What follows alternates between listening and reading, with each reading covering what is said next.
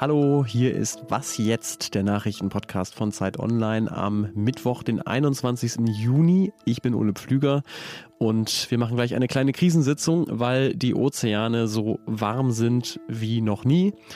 Und wir sprechen darüber, wie Städte versuchen, Ampelschaltungen rad- und fußfreundlicher zu gestalten. Erstmal kommen hier die Nachrichten. Ich bin Anne Schwedt, guten Morgen. Auf der Suche nach dem vermissten Tauchboot im Nordatlantik gibt es bisher keine Spur. Ein Sprecher der US-Küstenwache sagt am Abend in Boston, der Sauerstoff im Tauchboot reiche noch etwa 40 Stunden. Inzwischen ist auch ein kanadisches Seeaufklärungsflugzeug im Einsatz. Außerdem kündigte Frankreich an, ein Spezialschiff samt Tauchroboter werde morgen Abend im Suchgebiet eintreffen. Unterdessen wurde bekannt, dass ein ehemaliger Mitarbeiter bereits vor Jahren schon auf Sicherheitsmängel an dem U-Boot aufmerksam gemacht hatte. Er war daraufhin allerdings gefeuert worden. Das Mini-U-Boot war auf dem Weg zum Wrack der gesunkenen Titanic. Seit Sonntag besteht allerdings kein Kontakt mehr zu der fünfköpfigen Besatzung.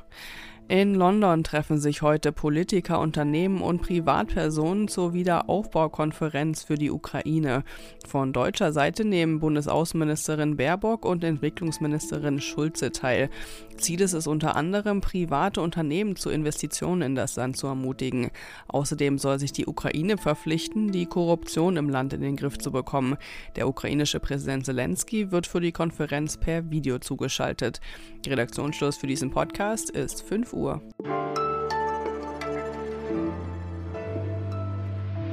Die Ozeane sind so heiß wie noch nie. Seit März übersteigt die Temperatur der Weltmeere alles, was bisher gemessen wurde. Und zwar nicht nur knapp, sondern der Abstand zu den bisherigen Rekordjahren lag im Juni bei ca. 0,2 Grad. Das klingt jetzt erstmal nicht so viel, aber wenn man sich die Grafik dazu anguckt, sieht man ganz viele Kurven, die nah beieinander verlaufen. Das sind die ganzen vergangenen Jahre. Und dann gibt es diese eine einsame Linie, die sich immer weiter von den anderen entfernt.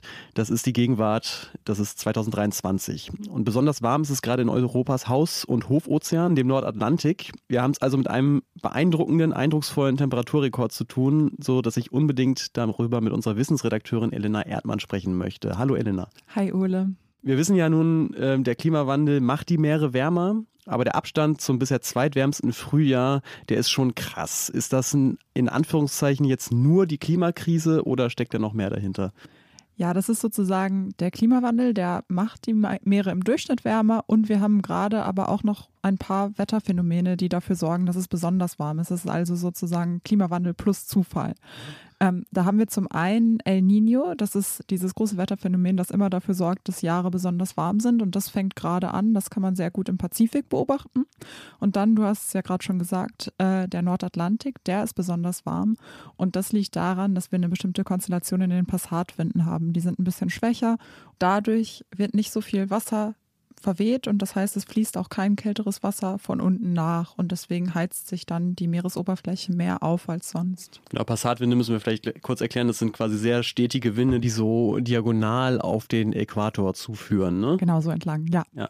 Welche Folgen haben denn diese aktuellen Temperaturen akut und welche Folgen haben sie langfristig? Ja, so heiße Ozeantemperaturen, die können erstmal für Ökosysteme extrem schädlich sein. Ich meine, man kennt es ja immer von den Korallenbleichen, zum Beispiel in Australien ist das ja typisch. Ähm, sowas kann passieren. Es kann für Fische Folgen haben. Wir haben auch jetzt gerade warme Temperaturen in einer Zone, die sich die Hauptentwicklungszone für Hurricanes nennt. Mhm. Wenn es da warm ist, dann heißt es eigentlich immer, dass auch es wahrscheinlich sein kann, dass wir starke Hurricanes kriegen. Allerdings ist das so ein bisschen im Kontrast dazu, dass gerade El Nino passiert. Also es sind zwei Sachen, die so ein bisschen gegeneinander wirken. Und diese warmen Temperaturen, die werden wahrscheinlich dazu führen, dass auch in Europa es jetzt in den nächsten Wochen relativ warm wird. Du hast ja noch nach den langfristigen Folgen gefragt und da ist natürlich noch das Schmelzen von Meereis eine mhm. wichtige Folge, die natürlich, wenn langfristig die Ozeane zu warm sind, erhebliche Folgen haben kann.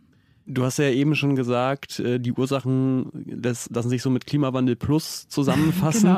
genau. Äh, dann lass uns vielleicht nochmal langfristig gucken, denn auch ohne diese besonderen Umstände werden die Meere ja wärmer. Wo stehen wir mhm. denn da gerade? Also wenn man das Plus mal rausrechnet und genau. sich nur Klima anguckt. Ja, also wir sehen jetzt gerade sozusagen eine Zufallsschwankung obendrauf und kriegen deswegen ein bisschen wärmere Temperaturen. Aber das ist eigentlich das, wo wir uns langfristig hin entwickeln. Also jetzt wurde zum ersten Mal eine Woche lang sozusagen diese 1,5 Grad Schwelle überschritten in der ersten Juniwoche. Ähm, das heißt, jetzt gerade ist der Planet ungefähr so, wie es bei 1,5 Grad Erwärmung wäre. Und das wird jetzt erstmal wahrscheinlich ein paar Wochen mal mhm. passieren, dann wird es irgendwann mal einen Monat passieren, dann wird irgendwann das erste Jahr über 1,5 Grad sein. Dann sind wir noch nicht über dieser Schwelle, von der im Paris-Abkommen gesprochen wird, sondern das ist erst, wenn wir wirklich über mehrere Jahre da sind. Aber auch an den Punkt werden wir mit einer sehr großen Wahrscheinlichkeit kommen. Und wenn wir da sind, dann muss man einfach davon ausgehen, dass das, was wir jetzt gerade in den Ozeanen sehen, halt das neue Normal ist.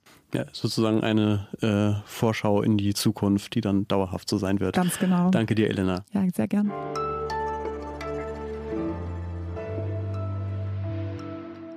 Und sonst so? In Brandenburg ist ein Elch von einem Auto gerammt worden und musste anschließend getötet werden. Die Autofahrerin wurde leicht verletzt. Soweit, so traurig. Das war meine erste Reaktion, als ich diese Meldung gesehen habe. Aber dann dachte ich, Moment mal, ein Elch in Brandenburg? Ich weiß, dass es da alles Mögliche gibt, aber Elche? Dann habe ich tatsächlich weitergelesen und gemerkt, ah ja, in der traurigen Nachricht steckt auch ein bisschen Hoffnung für den Artenschutz. Denn Elche galten tatsächlich in Deutschland lange als ausgerottet. Aber ähnlich wie Familien aus Berlin kommt Elchen aus Polen, Brandenburg als Wohnsitz inzwischen offenbar immer attraktiver vor. Seit 2015 wurden fast 150 Elche dort gesichtet und der WWF geht davon aus, dass inzwischen 15 Elche dauerhaft in Brandenburg leben.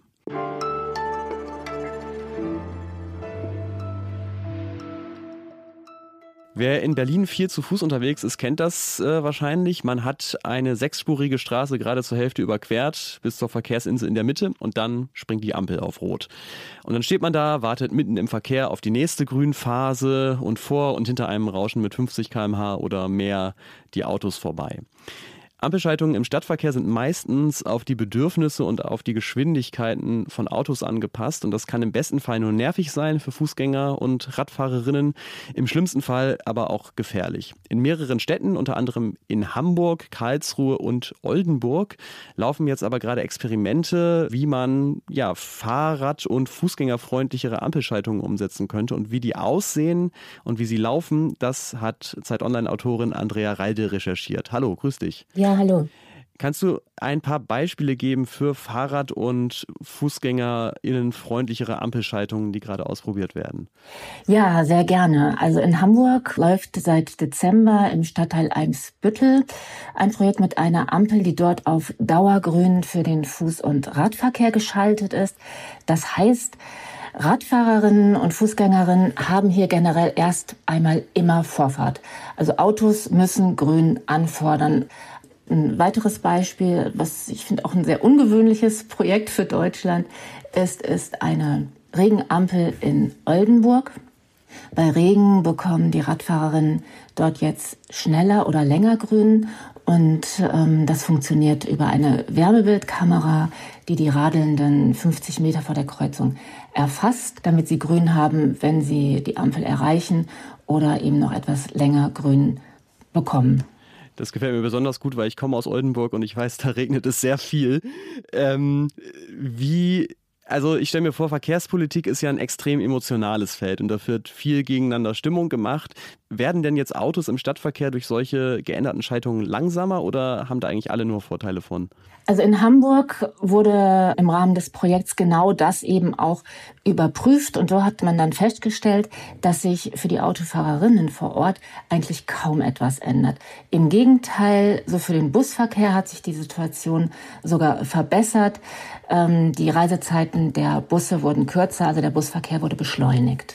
Was mich jetzt zum Abschluss noch interessiert, äh, hast du den Eindruck, das sind jetzt mehr so einzelne Projekte für Kommunen, die mal was ausprobieren wollen, oder gibt es einen bundesweiten Trend insgesamt, Ampelschaltungen ähm, ja mehr auf die Bedürfnisse aller Verkehrsteilnehmerinnen und Teilnehmer abzustimmen?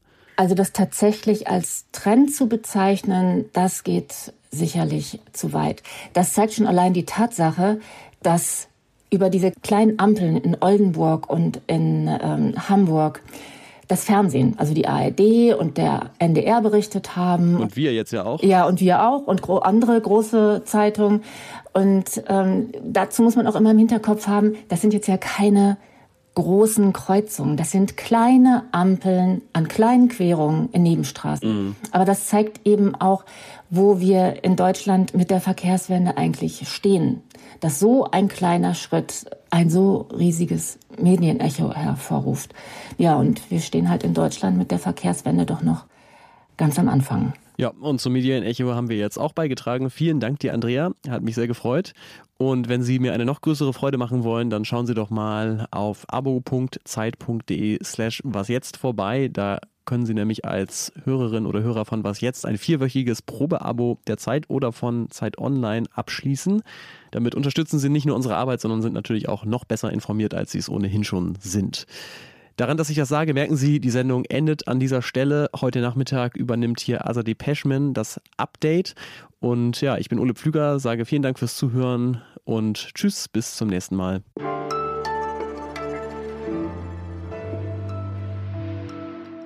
Hallo, Medienecho. Nee, kein Echo hier.